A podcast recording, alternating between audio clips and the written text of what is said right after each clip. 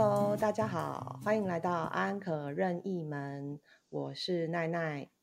呃，我们今天呢，想要谈的主题呢，是叫做足婚。那为什么我们想要做今天的议题呢？其实，在这个台湾呐，很多的这个呃首领，他们进入到可能是离巢期或空巢期的阶段，大部分都是五十岁以后左右哈，就会兴起一个呃新的名词，它就是一种介于离婚与维系关系之间的这种婚姻折中办法，它叫做族婚。这个名字是从日本传过来的。好，那我们前几年比较常听到的是叫做什么婚内失恋。婚内失婚吗？还是婚内失恋？那这个呢，其实是关系到我们现在的都进入了这个超高龄的社会，因为我们的呃寿命延长啊，对于人生有更多的这个所谓第二人生或甚至第三人生的想象。那也因此呢，影响到我们对于婚姻中呃在关系上面的选择。那呃现在的人呢，也都对于这样子的关系的觉醒也都特别的明显。那我们今天呢，想要邀请到呢安可平台上面的这个创作者之一。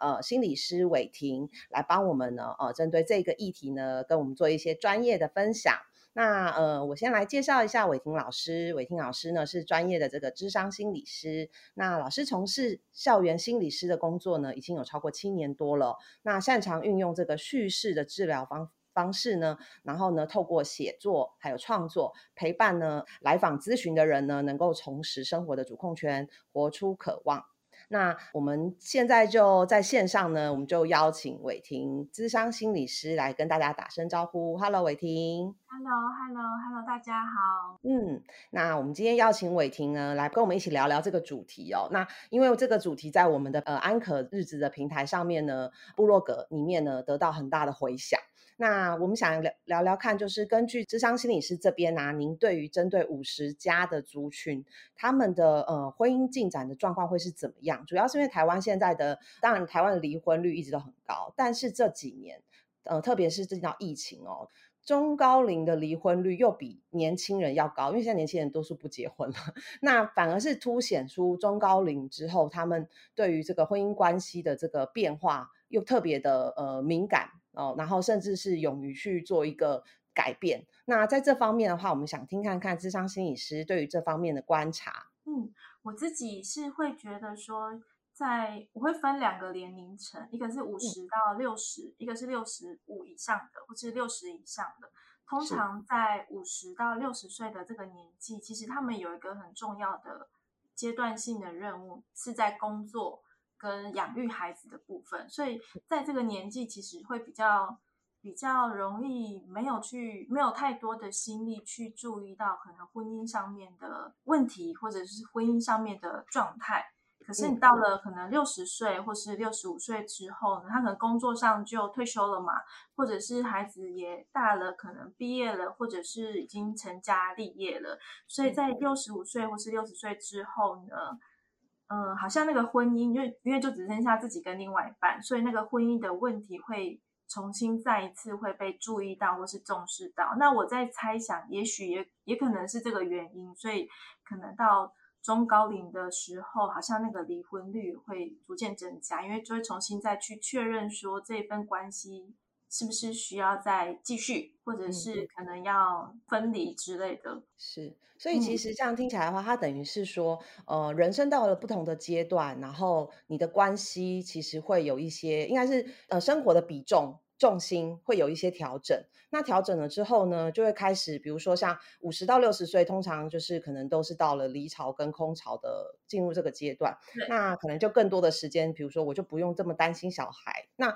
留下来空这这段空的时间，变得要跟自己或者是跟自己的伴侣相处，所以看起来是在呃人生进入不同的阶段，所以会有这一些关系上面的觉察，然后甚至是一些转变。那这样子的情况底下，你嗯，像面对这样子的状况，呃，你会建议五十到六十岁这样子的情况底下，可以先做什么样子的练习吗？比如说要避免说一下子就觉得很空虚，然后或者是生活找不到重心，你会有什么样的在心理方面的建议？可以先做练习，然后慢慢的就进到真的进到这个情况的时候，可以做一些心理准备，这样子。我觉得第一步的练习是可以做一下自我觉察，就是呃，比如说在婚姻当中，或者是自己期待的婚姻或是爱情，它可能会。希望是什么样的婚姻或者是爱情？通常爱情有包含三个元素，就是亲密、激情跟承诺。那我们就可以自己去检视一下，比如说在亲密关系当中，呃，就是想喜欢那种跟对方很熟悉的亲密感，还是你可能很很需要那种强烈的激情的感受？需要一些身体上的一些接触啊，比如说像亲吻啊、拥抱啊，或者是发生性行为。那另外承诺的部分，就会想说是是不是觉得在这个婚姻当中，你会很需要对方给你承诺，或者是你会很需要对方是一个为这个婚姻负责任的人，比如说他愿意可能牺牲自己啊，然后为这个家庭付出。所以其实可以慢慢的去检视，说自己在这个婚姻当中，呃，自己想要的是一个。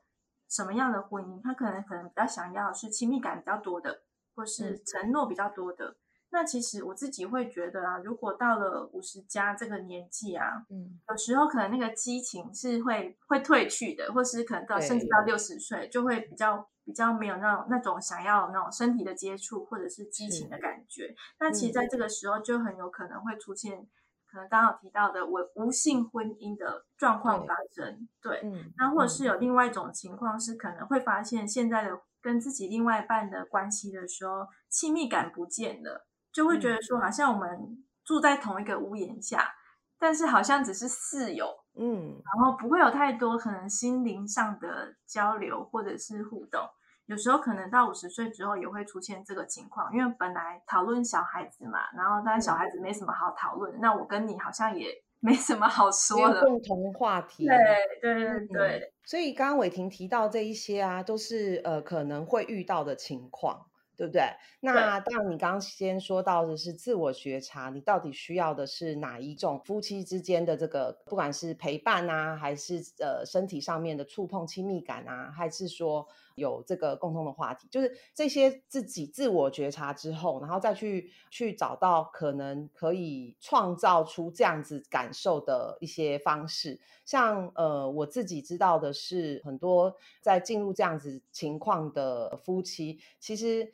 很难马上的就说哦，那我们，因为他可能已经十十几二十年，已经都没有在呃，比如说不会牵手。哦，或者是像刚您提到的无性无性的婚姻这件事，已经是无性婚姻，你要怎么样去启动？就是说，突然之间，突然之间，就是可能十十年都没有夫妻都没有进行这个性爱的事情，然后你要他突然进行性爱，然后再加上说，其实以女性来说，到了五十岁以后，其实你会对你自己的身体还有你的外在，其实是没有自信的。那在男性的部分的话呢，他他就会他就会没自信嘛。那男性的部分的话呢，他就会因为久了，他也就不会再去提说哦，我想要重新找回这种激情啊，然后就是还是可以像以前一样啊，这种感觉，甚至是两个人连沟通的频次都会下降很多。那呃，老师这边是不是有一些建议？比如说，像我身边会有朋友，他们在很早的时候就会开始两个夫妻一起去。学新的东西，在孩子还没有离开之前，就一起去学新的东西，找到新的兴趣。因为可能以前年轻的兴趣，就这个年纪大了，可能就不是兴趣了哦。那可能去共同再去找新的兴趣，或者是一起去定一个目标。像我们有呃安可有一个创作者詹宇老师，他现在呢跟他的家人或者他的太太，就会常常去爬山，然后去走步道。哦，这就是他们新找出来的兴趣。那所以我也想问看看，说老师这边有没有一些在还没有进入之前，他们大家可以先做的一些呃练习，除了觉察以外，有没有一些实际可以练习的方式？我觉得可以去看看，说我们可以去观察彼此可能想要被怎么样的，被怎么样的爱，比如说像是有爱之语、爱的语言，不知道你有没有？大家有没有听过？就是爱之语，对，爱之语有有五个五个爱之语的语言。第一个是肯定的言语，然后第二个是精心时刻。你刚刚提到的，就是一起出去做一些活动的话，比较精心安排的时刻，安排的仪式感。嗯，对，就是你可能会特别花一些时间，然后呃，双方的注意力都是在对方身上，不会边做其他事情，可能就一起去散步，但是不会边边散步边划手机，就是去享受那种双方共同做同一件事情，然后专注力都在对方，这个是精心时刻。然后也有比如说。第三个是真心的礼物，不一定要是送很昂贵的那种礼物，就是可以去观察对方这个时候会可能会需要什么，然后就是特别为他准备。所以比如说像像我老公，他就会他知道我我很喜欢吃豆花，所以他如果经过豆花店，他就会买一碗豆花给我。那这不是很昂贵的，可是对我来说，我就会感受到说，哦，他是真心的，或是他有注意到你喜欢的东西，然后就会。对，随时带上哇！老师在学校哎，对，对，表示老师真的是在学校校园从事的智商心理的工作。好，那我还会再想一次，没关系，那我们就当背景音乐，也有一种重回校园的感觉。那第四项呢？第四项有点像是服务的行动。就是他可能会特地为你做一些服务你的事情，比如说不一定是要很很很重大的事情，就比如说可能为你煮一顿饭，嗯，然后或者是在你很累的时候帮你按摩、做家务，或是有时候可能会你下班的时候特地去接送你之类，有一些为对方服务的行动。其实我们因为我觉得现在就是可能华人或者是。台湾人会对于表达爱意是有点害羞内向，或者是可能五十加的族群更会觉得说，干嘛要说那个我爱你，或是你很好这种称赞的话，好像说起来会很很怪。嗯，但是如果有一些服务对方的行动，可能会让对方感受到说，你可能是在乎我的，或者是你想要让我觉得快乐或是舒服，这是第四个。然后第五个就是身体的接触，虽然呃我自己会觉得啊，就是性性这件事情其实并不全部就是只有性行为，有时候性的满足，其实身体上的触碰也会带给我们性的满足。所以有些我觉得有一些无性婚姻的伴侣啊，他们他们不见得感情不好，而是他们可能用别的方式去满足他们原本的性的需求。所以比如说他们可能会很。很经常拥抱啊，或是经常牵手啊，或是有时每次就是跟对方擦肩而过的时候，就是硬要碰一下对方，摸一下屁股，抓一把，对，不知道碰哪里这样，然后还有身体上的接触，其实这个也是可以满足我们的性的需求。所以有时候在可能五十或是六十岁的年纪，要的不一定是要很很强烈或是很激烈的性爱，有可能是像。这怎么讲？细水那种长长的，然后绵绵的那种，有亲密的那种感觉。就是呃，它不是那像瀑布一样的，但是它可以像细水一样的，就是它涓涓的在流动。但是呢，对，但是它不会有很激情的这种浪花或者是水花这样子。那我觉得老师刚刚讲的这五点啊，其实是很很重要的。那第一个就是用肯定的语言，也就是说，我们讲话就尽量正面表列嘛，不要讲说都跟你讲几次了，这样的东西不要这样放，就这这就是负面表列。对，那如果正面表列用肯定的语言，就是它还是一样，呃，比如说鞋子乱放啊，那你可能可以改用练习用正面的表述，比如说呃，哎，如果你的鞋子可以放到定位会更好。哎，对对对，用这样子这肯定肯定的语言，或者是他做了一点点的事情，你就称赞他，鼓励他。呃，然后会让他开始，也许是从一方先做起。这五这五件这五个爱之语，我觉得，呃，也许是从其中一方先开始。因为事实上，我想在这个不同阶段，婚姻进入到不同的阶段的时候，觉察这件事情，可能呃每一个人的开始点都不同。但是，也许我们可以先自己，如果我们自己先做到了觉察，我们可以第一个当然可以透过沟通，对不对？跟对方沟通，一起去讨论说。然后只是去收集资料，哎，我们其实这个问题不是只有我们这对夫妻有，非常多的夫妻都有这样的问题。那哎，我们可以先一起上网去收集资料啊，或者去找书啊，或者看一部电影啊。其实有很多电影也都有在展现这样的方式，然后一起去找到说，哎，也许这五点不用你每一个都做到，也许我们先从最简单的服务行动嘛，对，让老婆最喜欢老公帮他帮他按摩嘛。要照顾小孩。哦，哎，对，但这应该尽量不要以小孩为主吧，应该是以双方为主吧。因为老师刚刚讲这些，就会让我有一个感觉，就是说，其实就好像是重新你们再谈一次恋爱。嗯嗯嗯，对，然后重新再回到你们交往的第一天的那种感觉，你想为对方做的，然后你想把自己做好的部分哦，那像肯定的语言一定是嘛，我们在交往的期间也不会去讲太多不好听的语言哦，然后再的话就是精心时刻意安排嘛，以前交往的时候也常常会去约会啊，那是不是可以固定或者是刻意安排一个惊喜的时刻，说哦，今天比如说以前可能。两个人都会生日嘛，哈，或者是结婚纪念日啊，那我们就刻意的打扮，然后一起去吃一顿饭。那再来老师讲到的这个精心的礼物，老讲刚刚讲自己的例子，我觉得很棒。那再的话就是服务行动以及身体接触。那身体接触，特别是我想在阔特老师说的，它其实不是只包含性行为，在进入到。因为这个这个也有的其实是生理的变化，因为呃年纪大了之后，可能不会像年轻的时候会有很高涨的需求在这个性爱上面。那我们在夫妻进入到大家都是五六十岁的阶段的时候，嗯，欲望降低，那期待其实应应该也要降低，不一定都要达成某些事情哦。那或者是从前戏什么这些都要有，然后才叫做有有有性爱，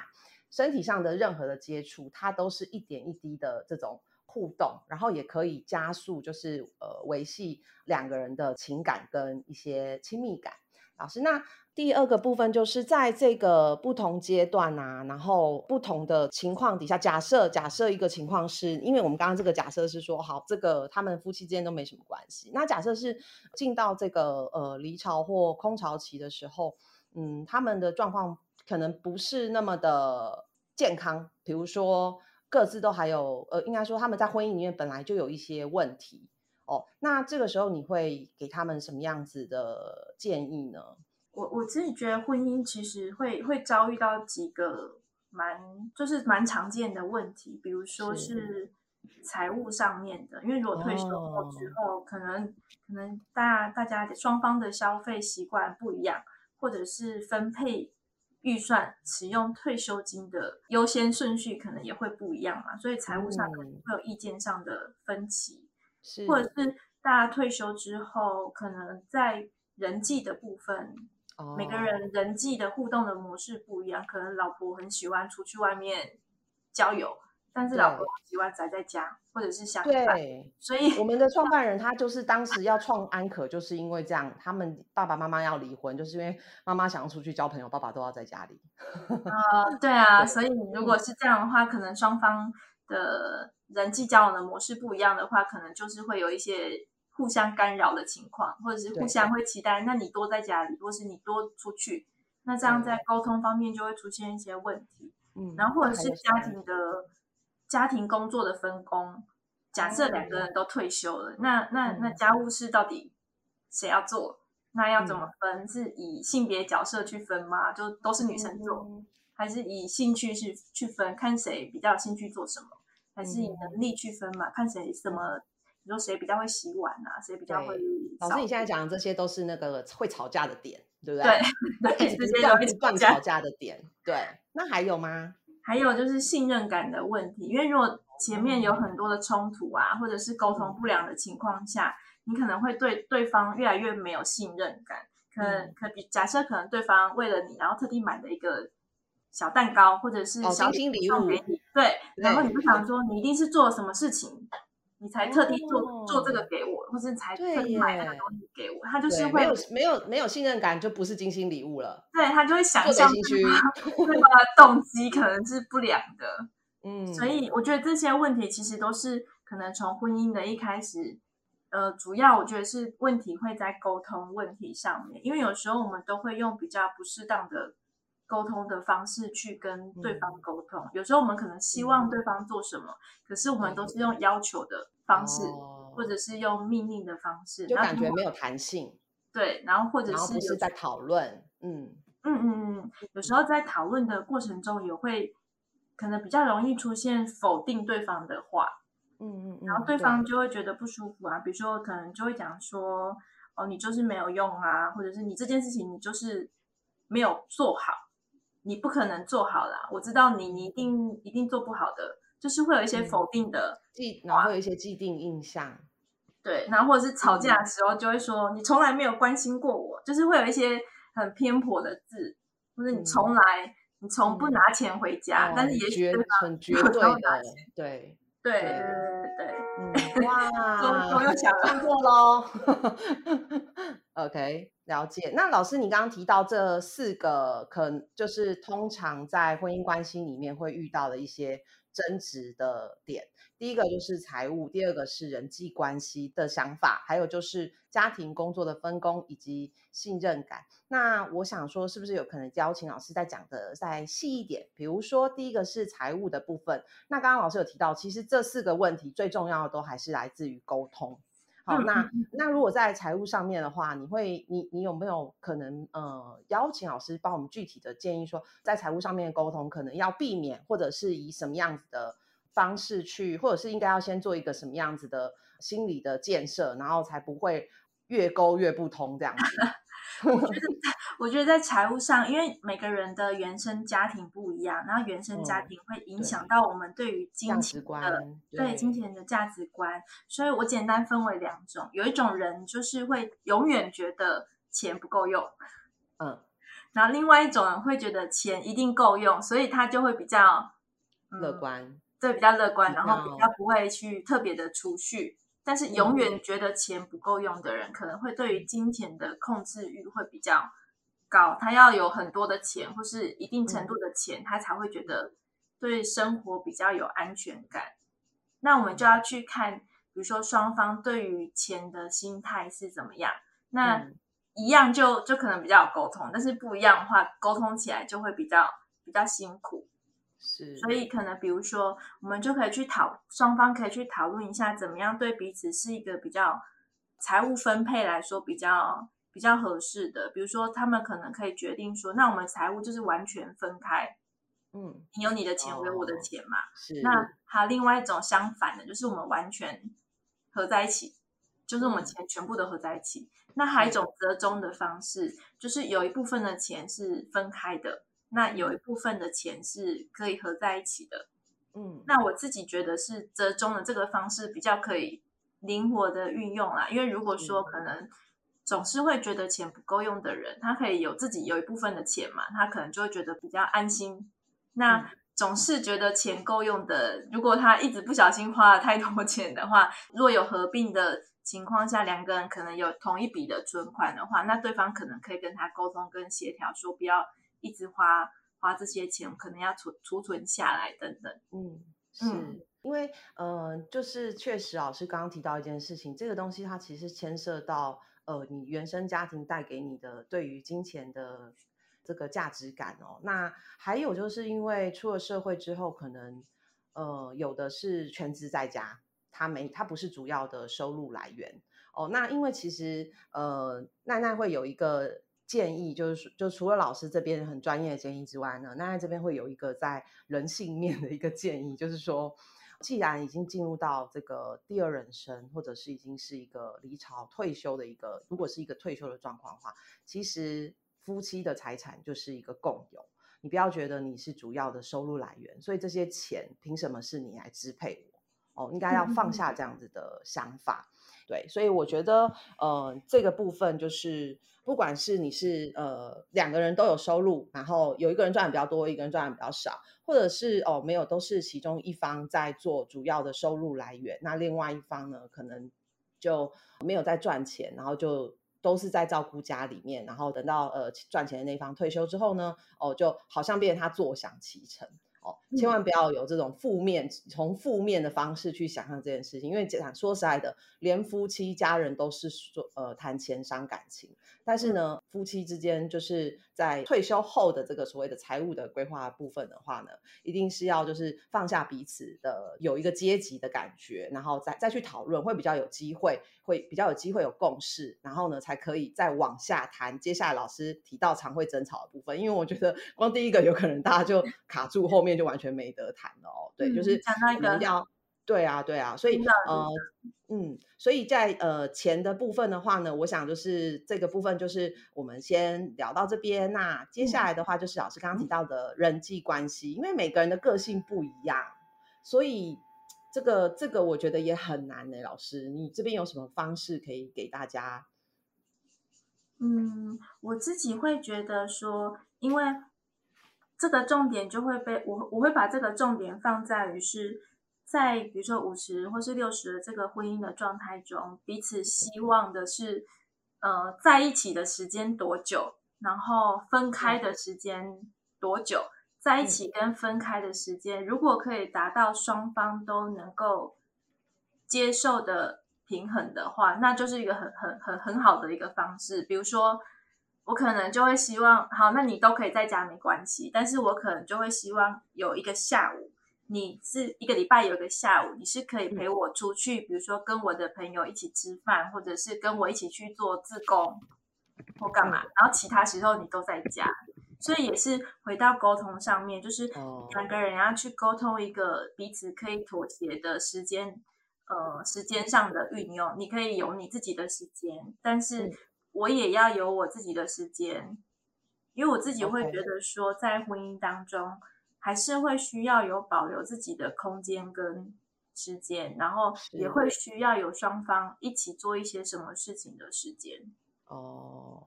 了解，那像这个的话，其实呃，奈奈也有一些自己可以补充的建议。像我知道啊，现在啊，开始有一些熟龄，他们已经会有意识到说，哎，我的小孩已经离巢了，或甚至他自己组组建家庭了。其实我们原本住的房子可以做一些装潢上面的改变，或动线上面的改变，那就有点类似像老师讲，就说我们看似在同一个空间，我们看似在一起，但其实我们是在各自享受各自。单独的时间，这个倒没有涉及到什么分不分房睡这件事，这是另外一个议题。但我想要分享的是，呃，就说有这个部分呢，其实是因为我们毕竟可能待在家里的时间，在退休之后待在家里的时间其实是会比较长的哦。那有时候就是走来走去都看到这个人，会觉得很烦，对。但是也许可以透过一些空间上面的这个物理上的改变、动线的规划的改变，然后呢，来去呃让彼此之间呢都有各自的空间。然后自己跟自己独处啊，或做自己想做的事情。那刚刚老师讲到说，哎，在一起的时间跟分开的时间，maybe 是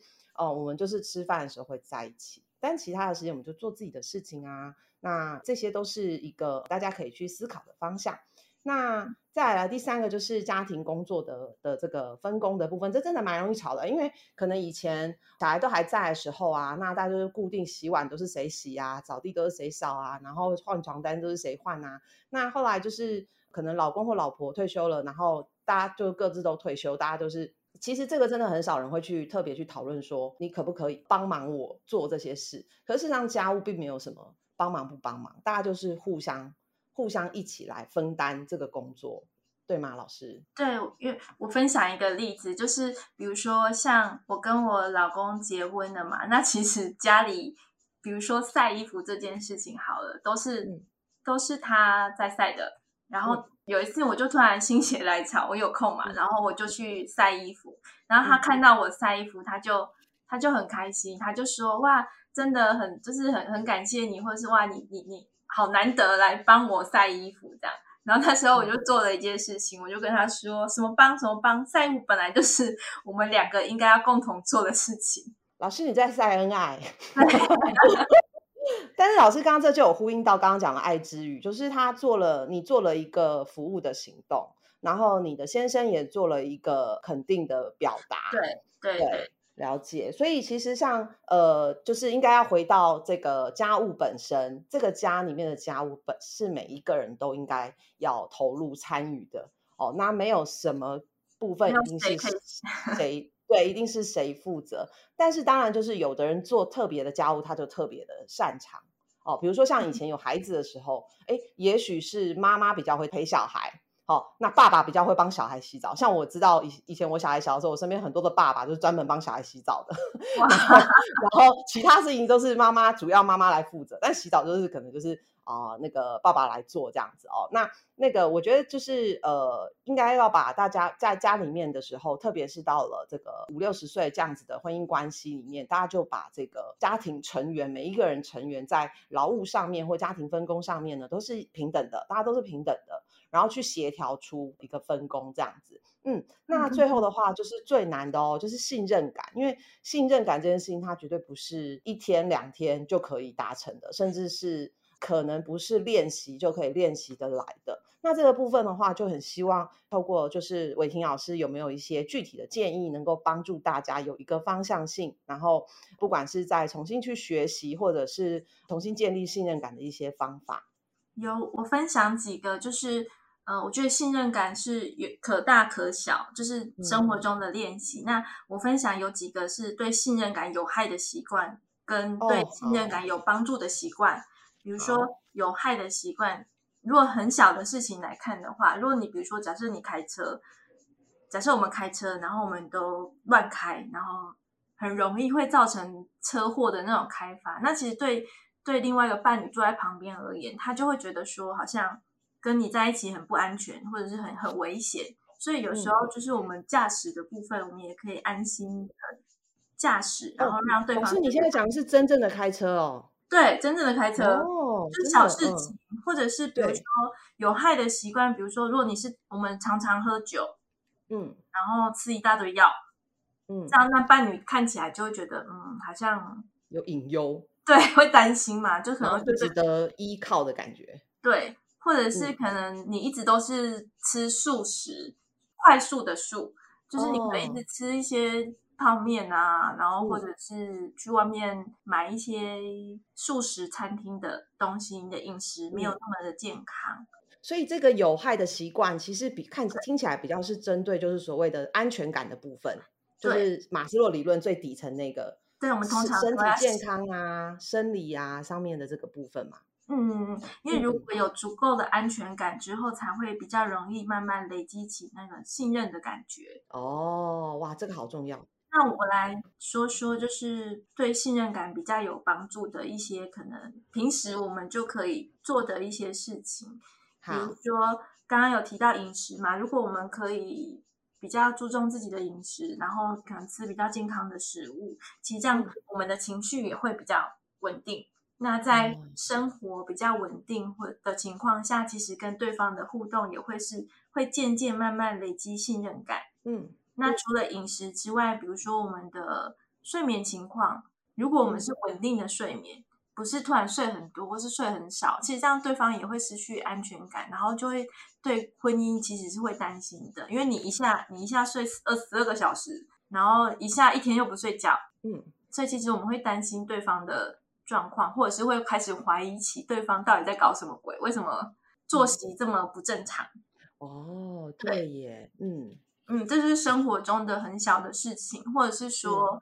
如果你是有一群不错的人际的支持，或是社会的支持，有自己的朋友，或是有自己的比较要好的亲友，嗯嗯，这样你让另外一半会觉得说，哦，你其实你有稳定的人际的关系，你不是你一个人的。如果你只有孤苦一个人，然后你没有跟没有任何的朋友或者是亲友互动，其实对另外一半来说也是会有一些压力，或者是会担心你。那万一我不在你身边的时候，你会不会发生什么事情？嗯，所以如果我们我们自己啊，可以先从自己做起，然后比较积极的面对生活，比如说有比较健康的生活啊，注重营养啊，注重睡眠啊，注重人际关系啊，把自己顾好的情况下。其实双方会比较容易慢慢累积比较好的信任的关系。了解，好，对。那呃，我觉得今天呢，得到了很多就是老师比较具体的一些建议的方向。那当然就是说，这个俗话说“少年夫妻老来作伴”哦。那这个直白的来说，就是嗯，如果这个子女只是家里面的家庭的这个过客。长大离开家里之后，其实就剩下夫妻两个人，才是一个家庭可能最后的归人。所以，我想刚刚老师就有刚帮我们分享了，就是透过这一些方法呢，我们可以让空巢期心不空。哦，那重新呢有机会再去建构空巢期或者是退休后的这个所谓的夫妻生活，婚姻生活，然后呢，能够让大家真的像这个细水长流一般的涓涓的流下去哦，然后让让大家可以到人生下半场之后，还是持续的经营好夫妻伴侣的关系。那我们今天呢，非常感谢老师。那老师呢，我想最后呢，也可以再帮我们介绍一下，因为我们知道老师呢，除了就是做心理智商之外呢，还有在校园这边呢，服务校园的大学生们之外，呃，老师其实也有以长期在经营一个社团。那是不是可以邀请老师帮我们分享一下你的社团呢？我我的社团名称是你说故事，我请听，我与甘贤的邂逅。我刚刚看了一下，呃，社团人数大概有一千人左右。那里面大部分 FB 吗？对，FB 的社团。OK。对，里面大部分都是肝险患者或者是肝险患者的亲友进来，然后会分享一些心路历程或者是治疗的方法。嗯。所以其实是像一个比较像是病友们一起鼓彼此鼓励、彼此打气，然后彼此陪伴的一种方式。然后在这个社团上面，大家一起互动。我们有时候也会有线上或者是线下的活动。哇，好棒哦！嗯，老师这个社团已经经营快十年了，对不对？对。哇，对，所以呃，如果呢，你也深受这个肝癣的困扰，因为我知道我自己身边也有同事他有肝癣的问题，那其实是一个一辈子的一个症状哦。那其实是也会在可能你身体比较虚弱的时候，让肝癣的状况又更严重。那我知道这个部分呢，它其实真的是一个很需要就是陪伴啊，然后自我疗愈的一个过程。那如果你或者是你身边也有这个肝癣的困扰的朋友呢？当然，你们也可以加入这个社团，然后大家一起看看大家走过的路，然后呢，呃，也可以鼓励这里面的病友，然后一起就是陪伴彼此，然后重拾希望喽。那我们今天呢，就非常感谢伟霆老师参加我们 p a r k e s 的录音，那也邀请大家可以就是参加老师的社团。那我们今天的节目就到这边喽。呃，我是奈奈，我们下次见，拜拜，拜拜。